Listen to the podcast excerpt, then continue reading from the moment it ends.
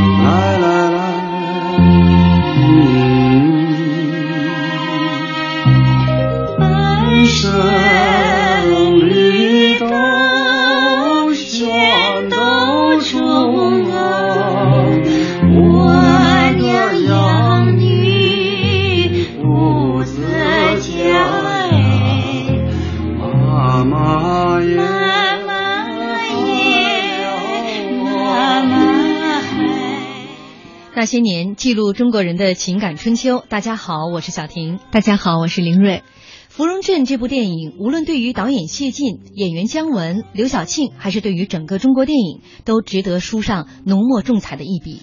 那句经典台词“活着像牲口一样活下去”，曾经狠狠地刺中了一代人的痛点。那些年怀念八十年代系列节目，今天晚上我们继续来一起回忆一九八六年和一九八七年几部经典的国产电影。大家可以在新浪微博检索“经济之声那些年”，或者艾特主持人小婷，艾特 DJ 林睿来和我们互动。今天晚上嘉宾是首都师范大学影视文学专业副教授胡普忠老师，欢迎胡老师。胡老师你好，先和我们听众朋友打个招呼吧。啊，各位各各位听众，你们好。嗯，胡老师平时上课呢，呃，这个经常是跟学生来讲电影啊，尤其呢，这个重点会讲《芙蓉镇》。今天，所以我们把开场的这部重点的这部电影就，呃，让胡老师来跟大家分享，就是这个电影《芙蓉镇》。这个开场的这个歌曲，就是《芙蓉镇》电影当中一开场就有这么一段唱段。嗯呃，我听这个声音，应该就是刘晓庆和姜文两个人的原声配唱。应该是的。嗯对。这电影您看过多少遍呢？哎呀，因为我是我有一门课叫中国电影文化学，那么上上这个课嘛，呃，谢晋肯定是一个不能跨越的一个一个著名的导演。嗯啊，所以看这个电影已经看了很多遍了，因为每次上课之前我要备课嘛。嗯嗯，就您个人而言哈，就是您第一次看，您觉得这部电影最吸引您的是哪个桥段？然后看过很多遍之后，让您觉得最这个耐人寻味的又是哪一段呢？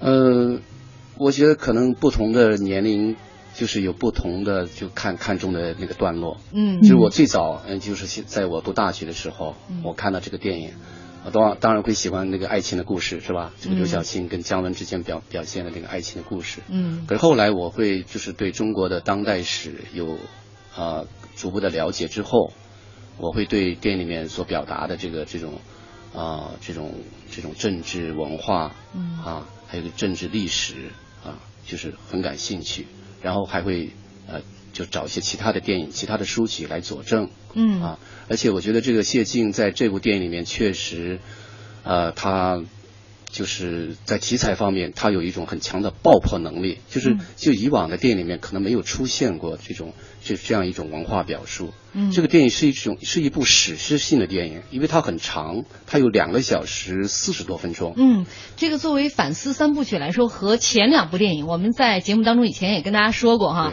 《田园山传奇》《牧马人》对和前两部电影来比，这部电影时间确实太长了。，是是的，但是老但是我们观众就不会觉得它很长，因为它故事太吸引人了。嗯就他那故事就是一波三折三折啊，而且、嗯而且跌宕起伏，而且人物形象非常的丰满。嗯就你看完以后你会非常喜欢，就是所以人们说就说这个电影《芙蓉镇》它是呃谢晋导演的巅峰之作，嗯这可能是就是确实是这样的，对。嗯，呃，我觉得是不是还需要简单的跟大家来讲述一下这部电影大概讲的是一个什么内容？郭老师您给我们简单讲一讲吧。这部电影大概讲的是一个什么内容？我因为我觉得可能八零后的很多小朋友都没看过这部电影，对不对？对，在我的那个课上面，就学生对这个电影知道知道这个名字，但是他很少有人看过。嗯，啊，所以我对一般都是预先让他们去去在网上找来看对，一下次咱们在微博上跟大家介绍的时候，大家先看一下这个电影。今天其实真的不怪听众朋友，这部电影在网上已经很难找到资料了，非常困难。是是的。嗯，这个电影呢，它讲的就是应该是讲的是那个呃，这个三年三年自然灾害之后、嗯。啊，在一个芙蓉镇里面，就是人人们就开始休养生息了，是吧？嗯，就就有一个叫胡玉英的这样的一个当地女子，豆腐西施刘晓啊，庆这个窦西施角色。她应该是一个，我觉得应该是湘西那边的一个少数民族的，就是那或者是土家族或者苗族地区的一个地方，那个那样的一个、一个村一个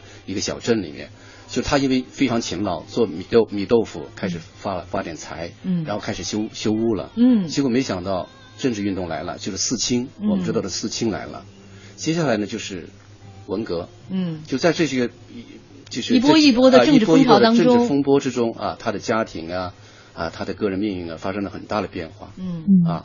就这整个故事，她本来是结了婚的，但是在这个风波当中，丈夫是被逼自杀了，她成为了一个寡丈夫叫叫。贵贵，是一个非常懦弱，可以看起来有点懦弱的男人。嗯就后来受不了这个这个压力，这个政治压力，就自杀了。嗯，呃，导致他成为这个什么呃，这个右派啊，资产阶级啊，呃，这个其中的一个人物秦书田，哦就是因为他他租了人家买了秦书田他们家的房子，但秦书田本身是一个右派的哦儿子，对。对所以他就受到了牵连，嗯。把两个其实本来毫不相干的两个人，嗯。这个命运纠缠到了一起。对对对。后来两个人在日久生情。日久生情，在整个的整个政治风潮哎，两个人算是抱团儿取暖，对。最后组呃组成了一个家庭，对对。啊，一直到这个改革开放之后，他们又经营起了他们的这个米豆腐的这个小店儿，对。呃生意也是特别的红火，对，而且《芙蓉镇》里面，他这个店里面还不仅讲了这两个人物，嗯。还讲了一、一个人物群像，嗯。一系列的人物群像，包括这个古古烈山，对吧？嗯。包括这个这个这个村长、嗯。还有包括两个反面人物，就是李国香还有王修社，嗯啊嗯这人物形象都非常的丰满。嗯，对，您呃，在这部电影当中啊、呃这个本来想在这会儿给大家放一段我剪出来的这个电影的片段，但是因为这部电影这个两个多小时的时间嘛，嗯所以我精简到四分多钟。这精简还四分多钟，实在是这会儿是放不完了，一会儿广告回来呢，再来跟大家一起来分享呃这部电影的一些片段啊。好饭不怕晚嘛，咱们可以留到广告之后。其实说到这部电影当中，有很多特别经典的一些桥段。对呃，其实，在说谢晋的前两部电影的时候，我们都说到他他的电影啊，虽然话题挺沉重的，但是表现出来总有让人会心一笑的地方。嗯就是在那种很压抑的生活当中寻找生活的美。对对对，嗯这就是谢晋的本事。嗯，就是中国电影史上，就是能够讲故事讲的这么出色的人，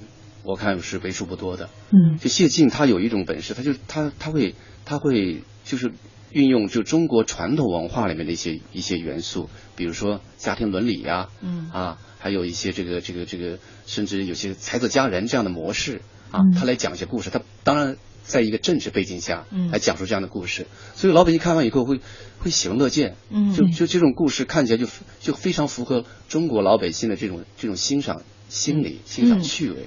其中有一个片段，我想大家一定也印象很深，就是刘晓庆和姜文两个人已经被打成右派，相当于落寞了之后，有一个桥段是他们就是被罚每天要扫大街，但是他们不光是扫大街，姜文在教刘晓庆跳华尔兹，就是用着扫把蹦擦擦蹦擦擦，这个桥段其实很多影评人也觉得这是神来之笔。对对对，这个桥段确实。呃，就是在后来的研究里面，就是人们经常谈到它，就是而且说这个谢晋电影就是含含泪的笑，或者含笑的泪等等，就是这这种这样的一种演这个评价。对，包括谢晋导演他自己回忆也说，这一部影片在国外放映的时候，外国人看到这一部。这一个桥段的时候就特别喜欢，放完之后就跟谢导演说：“你们真的是太不容易了。”但是在这样就是已经生活很艰难的状况下，他们依然有着一种浪漫的情怀，这是特别难得的。对，这就是谢晋导演他那个电影的这个戏剧的张力。因为我们中国传统的电影啊，就是说，呃，在五十年代到七十年代这个时期，电影主要还是那种戏剧化的、戏剧式的电影。嗯，其实我们呃到了，其实到了八十年代中后期，也就是到了这个张艺谋的时代，才会有才出现了这种所谓的探索电影。嗯，才会那种风格化极强的电影。好，我们接下来先进入广告，也欢迎大家继续锁定我们的节目。乡愁。是一张时间的火车票，搭在长大后的我驶向记忆中的童年。世上美丽的地方千万，唯独家乡的美无可替代，因为那里是我们的故园，是我们追寻血脉的起点。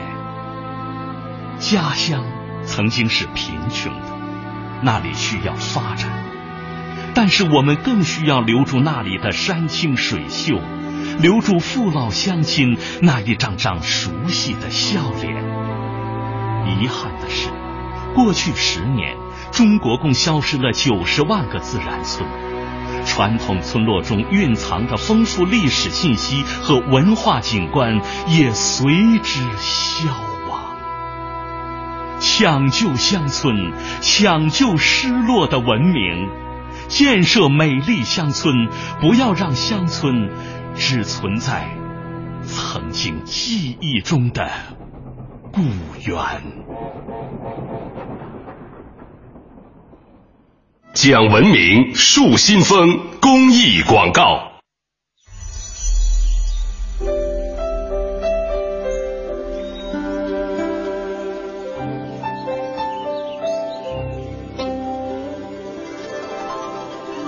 聆听生命的光荣。中央人民广播电台经济之声。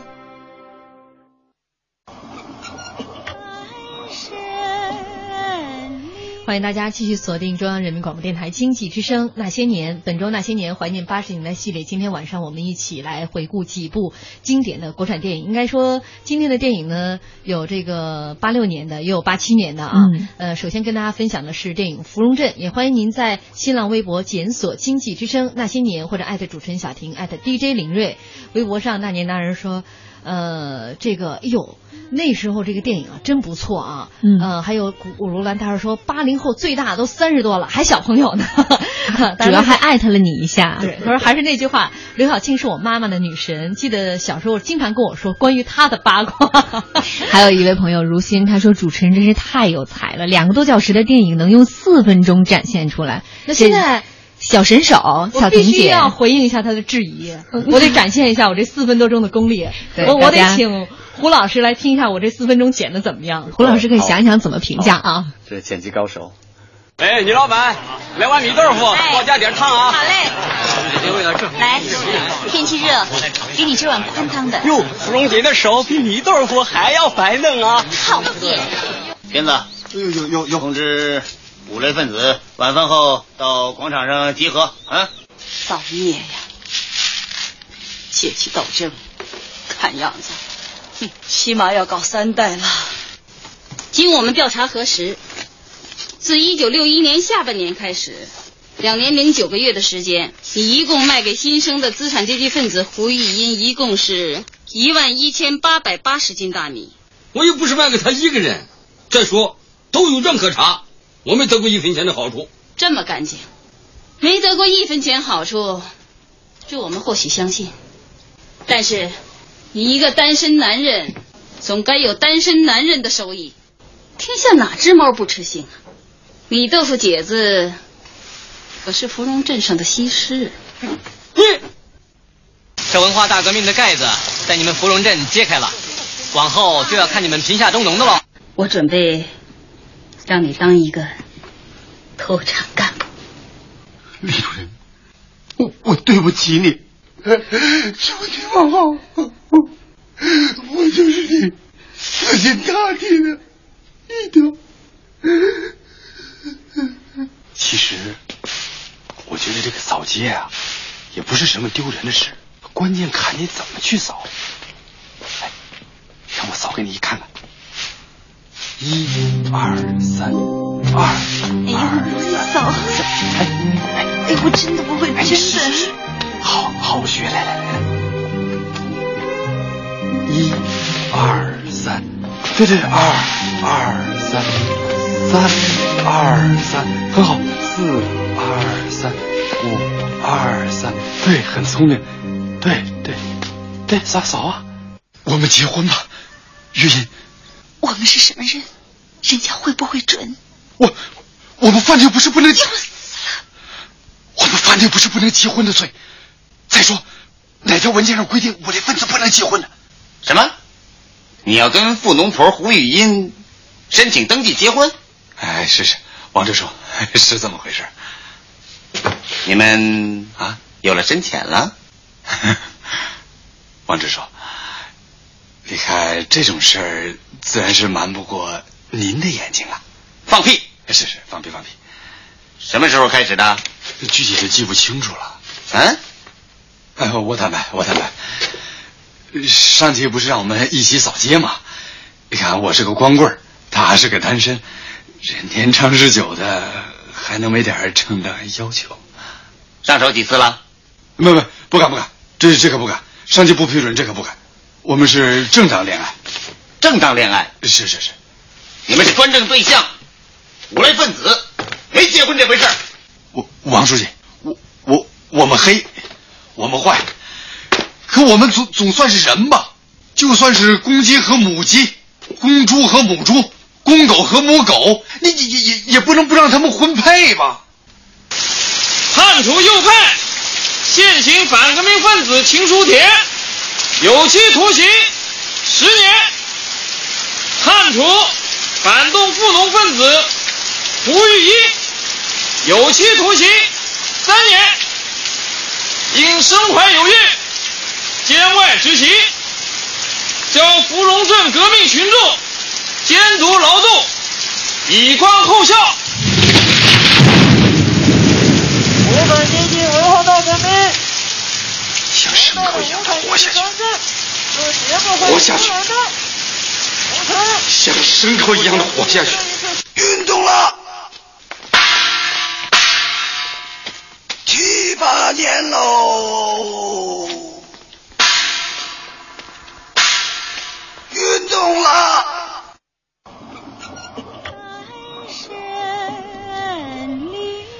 分二十五秒，无时无刻不在说真好高度概括的真不错，夸你呢。是真的。胡老师专业评价一下，因为他几个主要的人物，嗯，他那个那些重要的关键台词，而且是关键的时间节点，都在你这个里面了。都在我这里边儿。这你想，您大学时候看，我小的时候看的，我还印象特别深呢。就是我妈妈带我去看这电影，呃，这个看完之后呢，就被我们家楼上的这一叔叔批评了，啊，就说你怎么能带孩子看这电影呢？我妈说多好啊，讲你说我们这代人多不容易啊。然后我楼上叔叔说一对狗男女有什么不容易的？那你当年看的时候也关注的点在这个狗男女上吗？反正觉得挺火爆的。哦，你看看，就是从你那个就是你隔壁家叔叔那个态度可以看出来，嗯当时那个时代真是新旧交替的时候。嗯，对，而且当时对这一部电影可能争议也是一直都存在，对，包括在他出来的时候，没错没错，也是很艰难。那个电影里面，你看后面那个李国香，啊，这个人物。这个是个非常复杂的人物啊，嗯，就是他在这个男女主人公这个后来就是频繁昭雪之后，啊，他这个李国祥本人在运动中也是几起几落的。嗯可是我们看到电影的结尾呢，他官运亨通，嗯，哎，他又走马上任了，去做更高一级的干部去了。所以这个结尾啊，在那个谢晋电影里面，就跟前两部就是《牧马人》还有那个《天山传奇》相比啊，嗯它就不一样。它不是在不再是一个大团圆的结尾了，它后面留下了很多让人。呃，让人回味的东西，对啊，就这个这个结尾，就是就是让很多很多我们的这个这个这个观众看了，就是觉得心里还是还是揪了一下。嗯，对其实你看这个几部电影话题如此之沉重哈，呃，但是谢晋你看选演员选的好多都是呃《牧马人》里边的丛山，当时就是一个大一还是大二的一个新生。对对这部电影吧。这么重要的两个角色，刘晓庆当然是已经有票房号召力了，演过不少电影了。对 像这个呃，《火烧圆明园》《垂帘听政》，这都是他当年演过的。对大家可以那时候是爆红了，啊红的发紫，所谓。呃，但是就关于女主角来定谁的时候，刘晓庆当时给谢晋发了一封电报。嗯，那个时候写信太慢了，发电报才能表达自己急迫的心情。嗯，呃，这个电报一共就那么几个字儿，就是我非常非常非常非常想演胡玉音。你这是怕说多了，还拿手指头掰着 是吧一？共四个非非常，非常，哦就可见他有多么迫切，他对这个人物有多么希望去演绎他。嗯但姜文当时刚刚中戏毕业，然后我我当时在翻看的时候，我就觉得姜文那时候就挺老了。长得挺着急的。对，那时候才二十二岁。是啊，所以这个电影给这两个演员也带来巨大的声誉，嗯得了很多奖，是吧嗯？也让老百姓就是都都了解他们了。嗯，说当年谢晋导演是怎么选上姜文的？呃，他早就盯上了姜文这个年轻的演员，直到他出演《末代皇后》之后，他饰演的是溥仪，嗯谢晋导演就认定了我要找他来演我的芙蓉镇，于是就派这个副导演武贞年老师去找姜文去谈这件事儿。武贞年老师就回忆，就说。当时所有的中戏学生一听谢导要招人了，全都围着他转，唯独姜文不甩他。但是他又有任务在身，他就只能去主动跟姜文搭讪，说你看没看过这部电影啊？谢导最近在拍某一部，你有没有听说过呀？但是姜文的反应就特别冷淡。回来了之后呢，他就跟谢导一五一十的，而且惟妙惟肖的把这一段表演了出来。没想到谢晋导演就哈哈大笑，就说这简直就是于世之第二啊！于是之就是这个茶馆里面的王掌柜嘛，老艺术家是。北京人艺的，嗯，我们的听众说，那姜文当时就是生瓜蛋子。啊是对，来这么来评价，但是刚才您刚说李国香的那个人物，就饰演他的这个徐松子，嗯，当年也是一大三的学生，哦，这个似乎都看不出来是吧？这对个对对，都长得挺年老是吧？你这对对，我是觉得他挺不容易的，因为其实刘晓庆那个时候已经三十岁了，从但是从剧里面的形象呢，这个李国香是要压制他们俩的，他们俩是他的专政对象，对，但是他他得在这个气场上得找到对。压制住这两位大腕儿的 这就种感觉太难了，所以他也是个不错的演员。而。且他演的非常的好，就是这种、嗯。那个时代的这种政工干部的形象啊，嗯，就可能我们现在就已经隔膜了啊，但是那个时候，就是他那个形象一出来，嗯，就马上让人家浮想联翩，嗯就我们包括我们身边的，就是我们那个历史上很多这样的女性形象都都能够跟她联系在一起，嗯，您是想说，可能现在年轻人看到的时候会觉得有点过，至不至于啊。但是其实他那个时代下就是那个样子。嗯，呃，当时为了拍这部电影呢，呃，他们光这个找景啊，就跑了七千多公里。据说他们按照这个这个景，就是按照当时这个小说里的场景，什么江边呢、渡口啊、蜿蜒的小街呀、吊脚楼啊，呃，还有乡公所呀、他们一问过这个古华，说到底有没有说这个小说里描写的那样一个县城的地方？嗯，古华就说湘西到处都是。呃对，所以他就派他的摄影师和美工，就先去古华的老家，但是找遍了，就没有一个说能把这些场景都完美容纳在一起的一个理想的场所。后来谢晋发狠了，说十四个乡，十四个县，一百多个乡，说你们就像这个呃，就是篦子一样，嗯就是给他筛一遍，一个不落的给我翻一遍。所以他们就苦得不得了，跑了七千多公里，说相当于横渡了太平洋。摊上这么个领导也挺要命的。后来他们找到了王村儿，就是改名现在的芙蓉镇，现在叫改名叫芙蓉对，镇了。当年叫王村。哎呀，真是这现在这个村庄已经是你有没有去过旅游胜地？我没去过，但是我去了凤凰的其他地方啊，包括花园，嗯呃，都是特别好的。所以你刚才说的，在湘西那一带，很多这样的就是这种这种村村庄、村寨、村镇什么的，能看到芙蓉镇当中那种小建筑、吊脚楼之类的有有影子。有吊脚楼很多的，对，嗯嗯，而且他们当时这个吊脚楼啊，包括这个布景，其实也挺难的。他们的外景戏是在王村拍，但是很多内景戏其实是在上影厂搭的影棚。但是当时的这个条件，比如说灯光啊、技术条件，可能都达不到要求。他们当时有一个这个呃。应该是美工老师就回忆说，他们这个想要找几块石材搭那个院子，但是他们就找不到，于是就找了几块泡沫来充数。然后这个谢晋导演就说：“你们这不是，呃，就属于糊弄我吗？”后来他们就真的是从一个庙里还是什么地方找了一堆石头来铺在地上。你看那个时候我们那个导演们那个这些主创人员这个多么认真呢，是吧？嗯，去找这种外景啊。你看现在什么电影基本上都在影视基地拍了，对吧？后期制作，电脑制作一下，就弥补了很多这个可能前期的这个缺陷哈。但是那个时候真是，呃，我觉得实打实的啊、嗯每一个场景都。呃，力求去还原它。呃，微博上的一位朋友说，呃，这个《燕子归来》说芙蓉镇影片的语言十分的精彩。秦书田坚韧顽强地说：“活着，像牲口一样活下去。”古燕山酒后雪地中反复的呐喊：“完了，完了，没完，没完！”王秋鹤嘶哑的呼唤：“运动了，运动了！”在简短并深刻的语言中，让人感慨历史，反思历史啊。嗯然后还有三六五生活帮说，李国江他是代表了一部分的既得利益者，现在依然还是。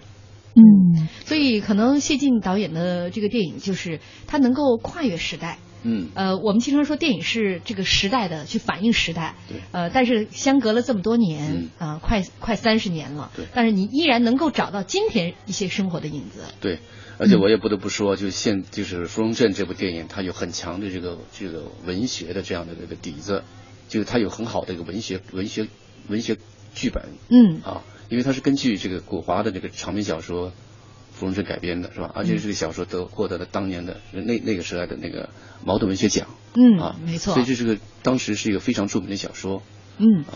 呃，翅膀他说，当年四年级的时候，我妈单位发的电影票，自己去看的，没看懂，所以没看完我就回家了，亏了吧？对 小孩来说可能是有点复杂，因为当时这个这种这种人物的这种这种政治背景运动中大家都不面这种来龙太明白。去脉，好它是，我们要接下来进入广告了。交通银行提醒您关注央广财经评论。希望让世界充满活力，创新把一切变得简单，支持祝梦想提前到来。交通银行，您的财富管理银行。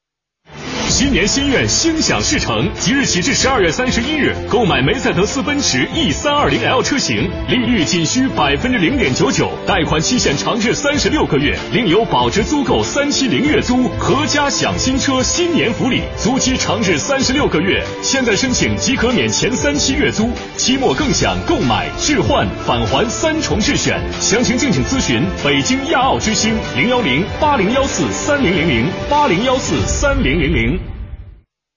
健康美味就选双汇，双汇开创中国肉类品牌。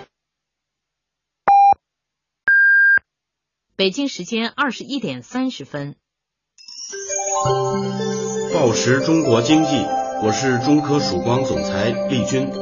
大数据技术炙手可热，但目前仍没有统一的行业标准。作为企业，只有深入市场，真正了解客户需求。才能建立具有行业属性的事实标准。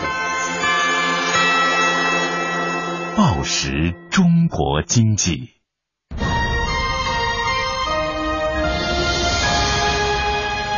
经济之声。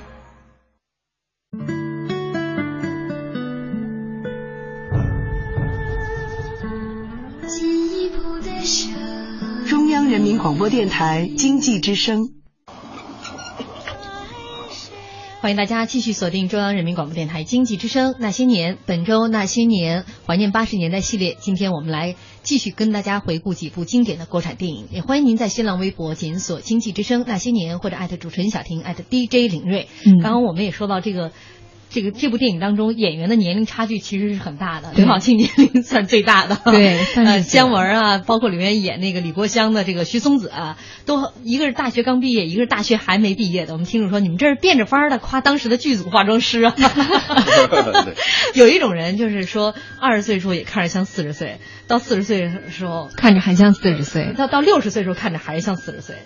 那我们就期待着姜文导演六十岁的时候看着还能和现在一样，是吧？反正今天晚上他那个叫什么《一步之之遥遥》首映是吧？十八号首映，但十五号今天应该是媒体场。哦，是啊，对对对，嗯十八号也十八号首映。冯老师这圈内人别装傻呀！我我是准备去看的，我的票都买好了。哎呀，谢谢。订订好了票，对，十八号的票。您是哦，吓我吓我一跳我以为您为了咱们节目对，把那个电影给推了呢。那他现在是预定在网上预售，知道吗？嗯，你也很期待哈。对对对，嗯，因为姜文是个强人，所以当时你说那个那个演员为什么选上他呢？就那么年轻，为什么选上他呢？其实他他当时我觉得这个人的性格嘛，就没没法改变的。嗯，其实剧中当中秦书田就是相当有有性格的一个人。对，接下来我们接下来听一小段儿，呃，当时对于这个芙蓉镇几位主创人员、几位主演的一个采访，我们来听听他们是如何体验生活的。嗯他一直把观察生活、体验生活当成一部戏的和演员的一个生命。我记得后来就是我们已经去了湖南，然后体验生活，在农村住了有几个月吧。因为当时我在这个拍呃开拍之前呢，我在美国办个人影展，结果从美国回来以后，结果那个很难进入，就是有点一下很难进入这样。或者当时那个谢导呢，根本就没有拍我的戏，就是在因为别的演员都去体验生活，但我没有时间体验生活，所以我到了芙蓉镇，当时叫王村。在拍这部戏之前，我和刘晓庆虽然我们晚去剧组了，但是我们补了这堂课，去了十天吧，专门到那个永顺县王村这个体验生活。体验生活什么呢？就要找当地的那种支部书记，就我演那种角色的那种类型的人，还有像胡玉音去看看做米豆腐什么，就是从生活到手，比如他们的言谈举止，他们的衣着打扮，这些从外形从内部都要找到一种这个人物的一种依据。来到了王村的时候，就穿了，一直穿着胡玉音的衣服，在那儿我是最后一个开拍的，大概是一个多月吧，呃以后才拍的我的戏，所以在这一个多月，当时王村既没有电视，也没有报纸，也没有图书室，什么都没有，就在这慢慢再把它变成这样的一个人物。而且当时我们除了看芙蓉镇的小说和剧本，基本上没有任何娱乐活动。还让我们带孩子，就把那个招的那个这三四个孩子吧，天天就让我和我和徐宁带着。那时候徐宁也没结婚，我也没结婚，就是让你生在这种这种特定的环境当中。那孩子一天到晚跟着我们，一到吃饭就来了，你得管他呀。慢慢的，可能就在演员的自身身上能找到一种当父亲的感觉，当丈夫的感觉，当妻子的感觉。我觉得这观察生活、体验生活，真正的是一种演员不可缺少的一个东西。郴州地区，包括北京那些地方，我采访了当过右派的不下五十个人。当然，这个对我非常有用，我我开始心里慢慢就有底了。我觉得可能做演员最幸福的事情也是如此，就是你的体验生活，其实是在体验一段又一段不同的人生。嗯，觉得一辈子活出了别人几辈子的日子。对，但是对导演来说，他拍一个电影，他是想有所表达的。嗯，呃，我想说呢，就是像《芙蓉镇》这样的电影呢，它是它是应运而生的，嗯因为是时代精神需要这样的电影了，他挑上了这个我们的谢晋导演啊。嗯那么这个电影出那个拍完之后呢，他对在社会上产生了广泛的影响，或者深入的影响。就是看这个电影的人大概有上亿观众，嗯啊，然后看这个电影之后呢，我觉得就是说，实际上这个电影在社会上的这个这样的一个效效果或者效应，它实际上它在为改革立法，因为它是要告别这个以往的这个这样的一个时代，它要开创一个新的时代，它有个这样的拨乱反正的这当时的这个社会需要，是吧？那么我们现在讲，就说这样的电影，呃呃，我觉得要理解它，可能还要更长的一段时间啊。对于我们这个我们说的二十世纪来说，中国的历史来说啊，就是要表现它的丰富性、它的复杂性，可能不是一两句话能说得清楚的。嗯，我们的听众也在说，嗯、这个谢晋真心不容易，生活和工作都是。还有朋友一看就是一位小朋友，看了电影海报，以为他俩是特务呢。但确实每一遍看都会有不一样的感受。我们十年、二十年后再找胡老师来做节目，对对对到时候谈谈你的感受。对，所以我们这节目不能停啊，要也不能停。你在这就停不了。呃，接下来给大家放另外一部电影的片段，看有哪些听众能听出这个片段是哪部电影。大叔。他吃饭那架势，真像俺秀秀他爹，抽烟做活儿，说出哪有点像啊？哎，我拉夫哥咋出的事儿？那阵我正在县中念书呢。就是打松沟那眼井，等定下日子过了门，阿母你们总算有指靠了。甚日？甚日子？结婚的日子？你爷你爹没告你？狗日的，石门村那群刁民，老人们说对了。双泉井是咱们村和石门村合打的，两家合打的。西泉井归他们，东泉井是咱们村的。你看，这是碑文。狗日的石门村吃了几十年独食了，还想霸着不放，就是不让我们下井他们。十几个人井台的。孙望全，我正想找你，你那碑文是从什么地方抄的？后生有的能说，没的也敢道。他们，他们把碑上这山砸了。几十年不打械斗了，怕死的还不做鬼嘞！打！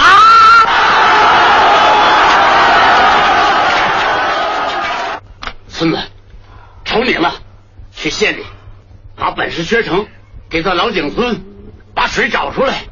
咱村就你们这几个高中生，我把宝压在你们身上，咱们拼出劲儿，拖上命，干他一遭，让全村人雷金两年裤腰带也算嘛。一样样的太行山，我就不信，就咱老井村这块地球脚下没水，打出水来，我给你们立碑。要是打不出水来呢？打不出水来也立碑，告诉咱村的子孙后代，断了想水的念头，永辈子不打井。这井打，打到十八层地狱，我顶上一块人头。我都掐算过了，忙吧就该生了，给咱孩儿起个甚名？望泉的，你自家占一个，外边要霸一个，想跟谁睡，你就跟谁睡。我我活这么大，连个女人味我都没，我活还算个人吗？你打，你打死我算球了！不敢打，不敢打，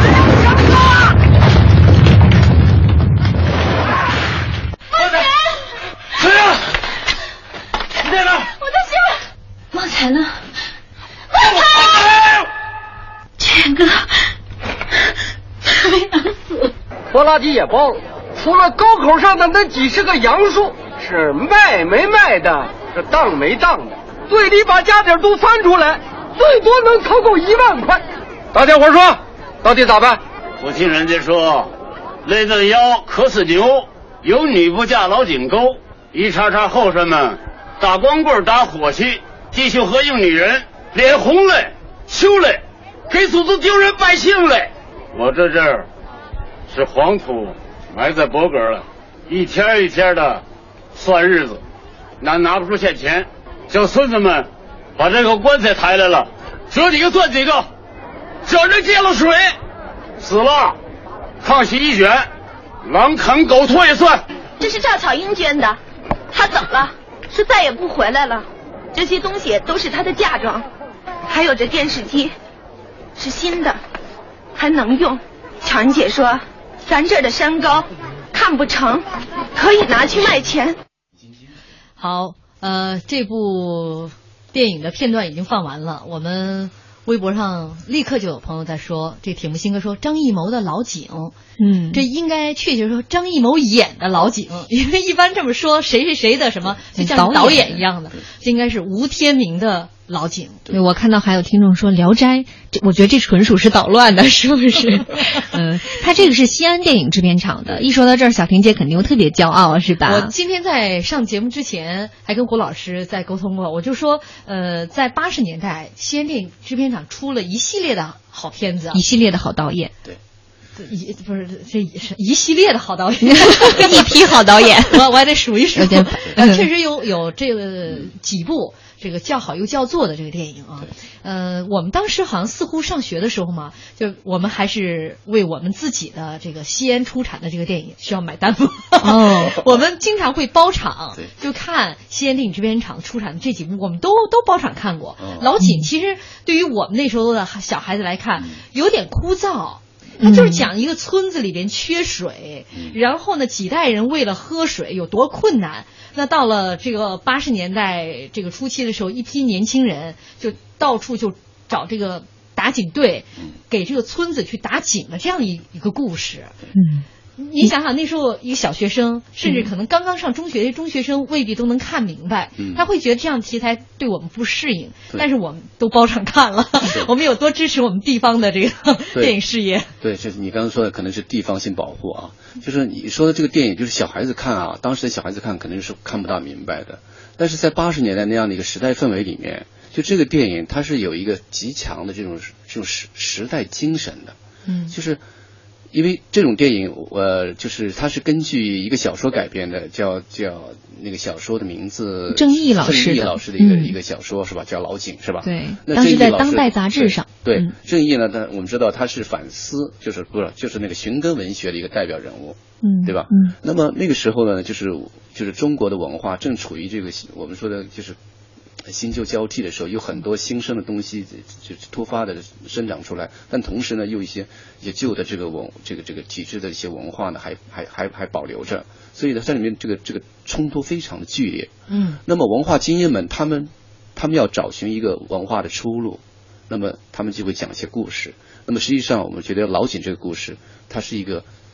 寓言般的故事，嗯，这本身是一个好故事。这是一个很好的故事，它是它是有一些现实依据的，就是我们的西北地方它确实很缺水，嗯，但是在电影的情境里面呢，这个缺水它实际上它表明，它实际上是隐隐隐喻着这个文化，就那个时候的文化，它实际上是已经缺少了活力，嗯。啊，所以我们在那个段时间的电影里面可以看到很多的就是这种这种缺水的土地啊。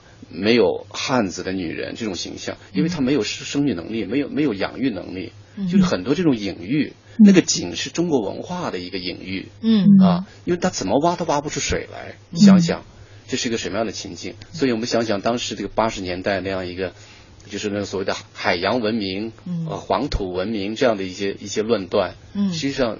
跟这个是有极强的这个联系的，所以大家在这样的一个就是那样的一个时代背景里面去理解这个电影的话，会得到更多的启示。嗯嗯，这部电影呢，也是让张艺谋拿到了第一个国际的影帝，嗯啊，是一九八八年第二届东京国际电影节最佳男主角。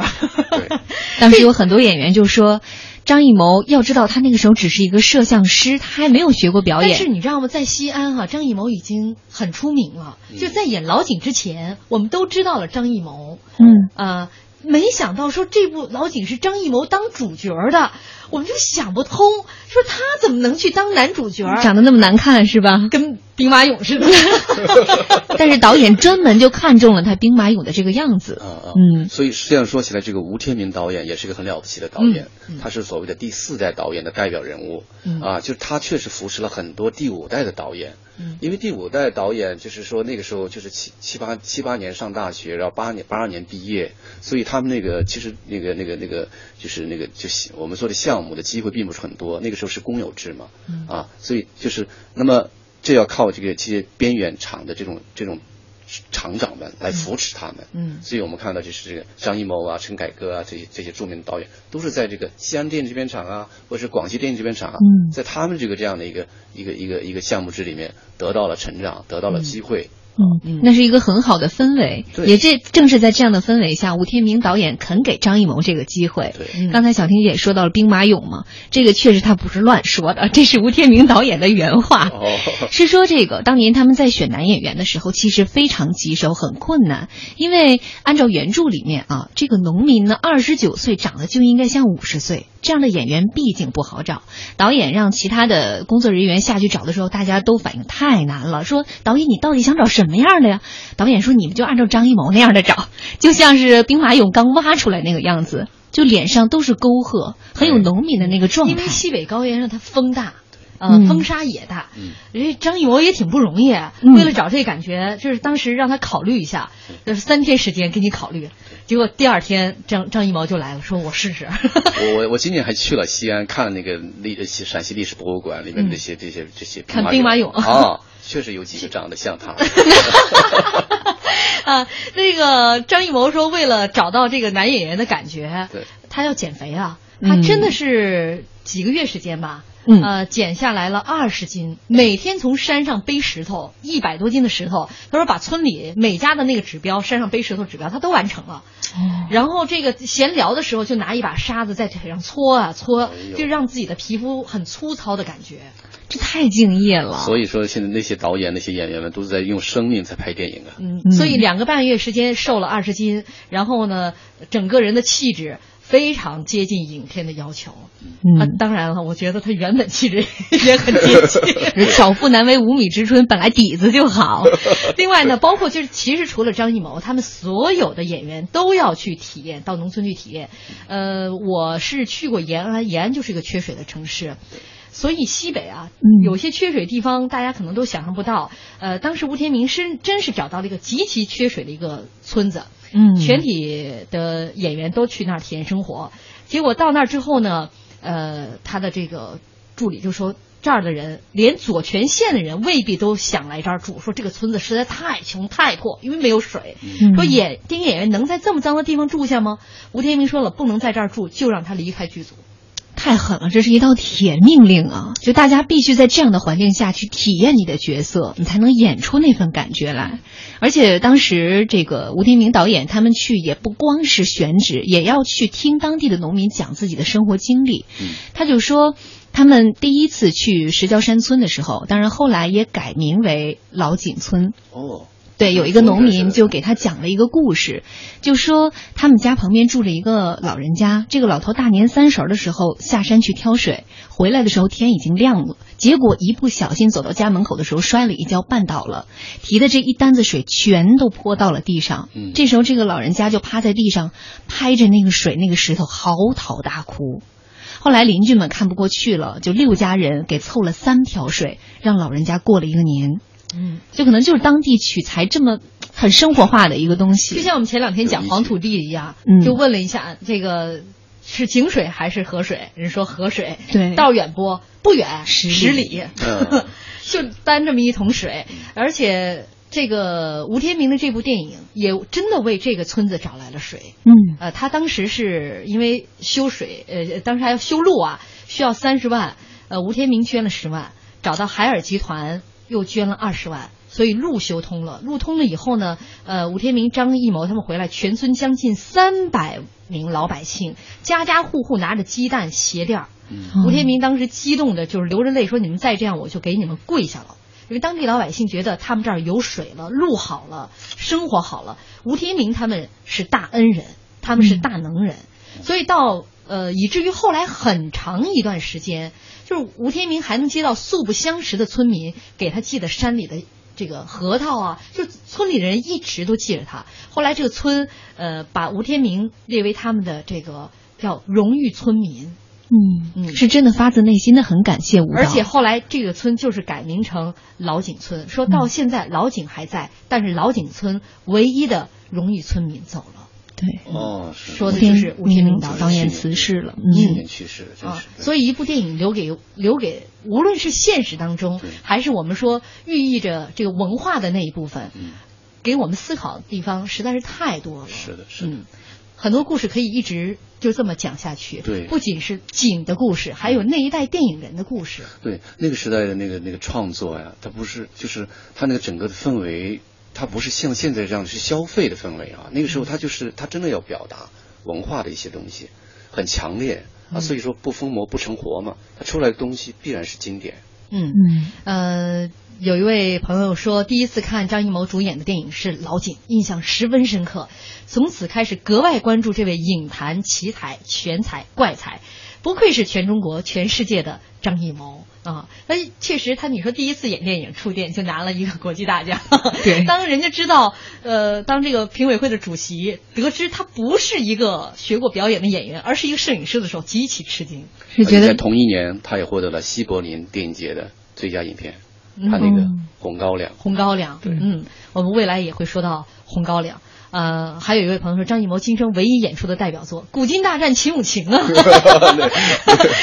我们终于找到了这个 呃这个兵马俑，兵马俑，我应该说是同龄人吧，原型了哈。好，还剩最后一点时间，我们简单来说另外两部电影，一部是《孩子王》，哎，一部是《末代皇后》。哎，咱们先简单说一说《孩子王》吧，这两部的这个电影。片段我没办法给大家放出来了，因为时间十分有限。孩子王谢元演的，对，嗯，陈凯歌导演也是西安电影制片厂的。所以我想说呢，就是说，呃，像陈凯歌的这个《孩子王》这个电影，在当时是也是可以说是一个石破天惊的样那那种电影，叫探索电影，因为它区别于我们以往的像谢晋时代那样电影，它不是戏剧式的，它完全是这种意念化的、抽象式的，就是哲理的思辨的那种电影。所以这种电影就在我们这个这就是就是在我们这个八十年代中中期啊，它涌现了一大批，所以就是电影史上啊，就包括国外的电影电影史学家就把它叫中国新浪潮。嗯啊，因为它确实是啊有很强烈的诗情，很强烈的这个激情在里面啊，它要表达对历史对文化的很多很多的思考啊。所以《海子王》这个电影我们看了，就是说它是一个就是非常特别的电影。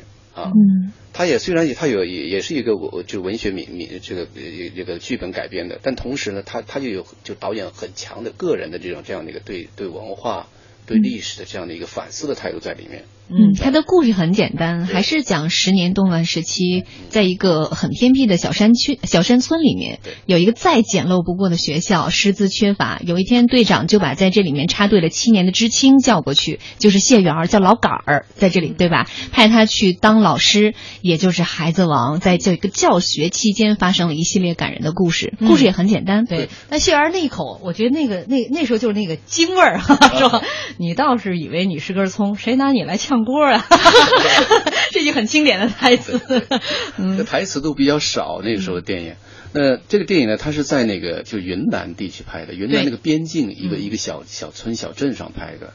所以他那个呃，就是我们那个就是我们说那个时代，就很多这个导演，像青年导演，他们愿意到那个就是人迹罕至的这种少数民族地区去，然后要发现这个文化的一些真正的意味。所谓礼失求诸野嘛，就是。他觉得这个主体文化，这个正统的文化已经失去了它的这个生生命力，它的活力。他要到那个边缘的地方去寻找这个文化的起源，所以我们叫叫叫寻根电影。嗯啊，它跟寻根文学它是一脉相承的。今天胡老师来一讲，大家终于知道哦，电影背后究竟在讲些什么了。我们看的都是情节而已。他说的，你刚刚说那那个是老感教教小孩的那那故事，它只是个表面的故事。嗯，它背后啊，它它有。它有太太广阔的这个这样的意蕴，嗯，它倒是很很有这种意境，很有意蕴，很有我们中国古典文学的这样的一个一个那个那个那种那个意义在里面。我们有听众朋友说，那些年的电影像这些农村题材啊，都感人至深，朴素而不庸俗。嗯啊，刚才还跟这胡老师说，你说现在这样的题材的电影哪还有市场呢？嗯，我就是很难想象哈，你像像《孩子王》、像《老井》这样的一些内容，嗯呃，放到咱们的这个目前的这个。不符合商业大片的标准。我倒我倒是今天下午在考考虑一个问题，我在准备的时候考虑一个问题。其实这个电影呢，如果是重拍的话，会怎么样？嗯，就是可以用现在的一些手段，现在的一些审美的一些一些趣味去重拍它。嗯，因为这样的话，就是它那个故事原有的这个文化意蕴可以保留，可以相当程度的保留。但我在想，谁能取代张艺谋呢？像这一部影片呢，虽然没有人重拍，但是咱们接着要聊的这一部影片是这个角色有很多人饰演过，末代皇后。胡老师也帮我们这个剖析一下。这个影片情节背后的文文学现象，这潘虹主演的。对我，我这个电影其实其实看过一遍，很早以前看的。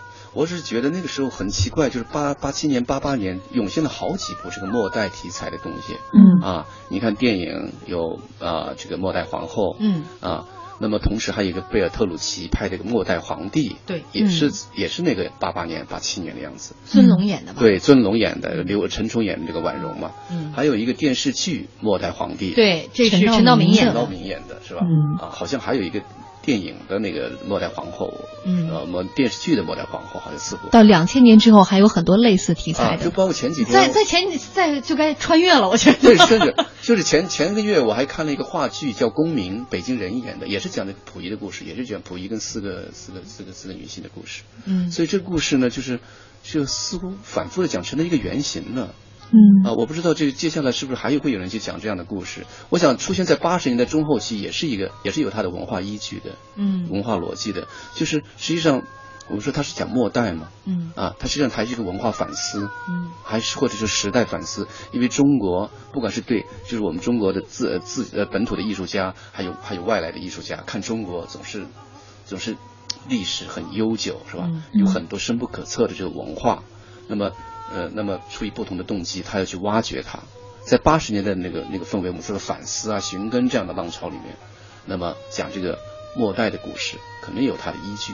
嗯，导演可能要表达他想要表达的，那在荧幕上呈现出来的，其实还是要看演员的表演能不能传递导演的这份思想。嗯、那这个里面的两个主演，溥仪是姜文，呃，皇后婉容是潘虹，两个人的演技也是可圈可点的。啊是。而且这个姜文也就是演了《末代皇后》当中的溥仪，嗯，而被谢晋一眼就相中了，觉得可以演秦书田。气场啊，虽然那个溥仪是比较懦弱的，看他那会儿才二十二岁，对，才哦，应该是大学刚毕业。但我是觉得溥仪这如此复杂的一个人生啊，嗯，太难演绎了。他又仅仅 chỉ 是一个懦弱一个词所能概括的。是是啊，呃，我们的听众朋友说张艺谋还在，他可以拍。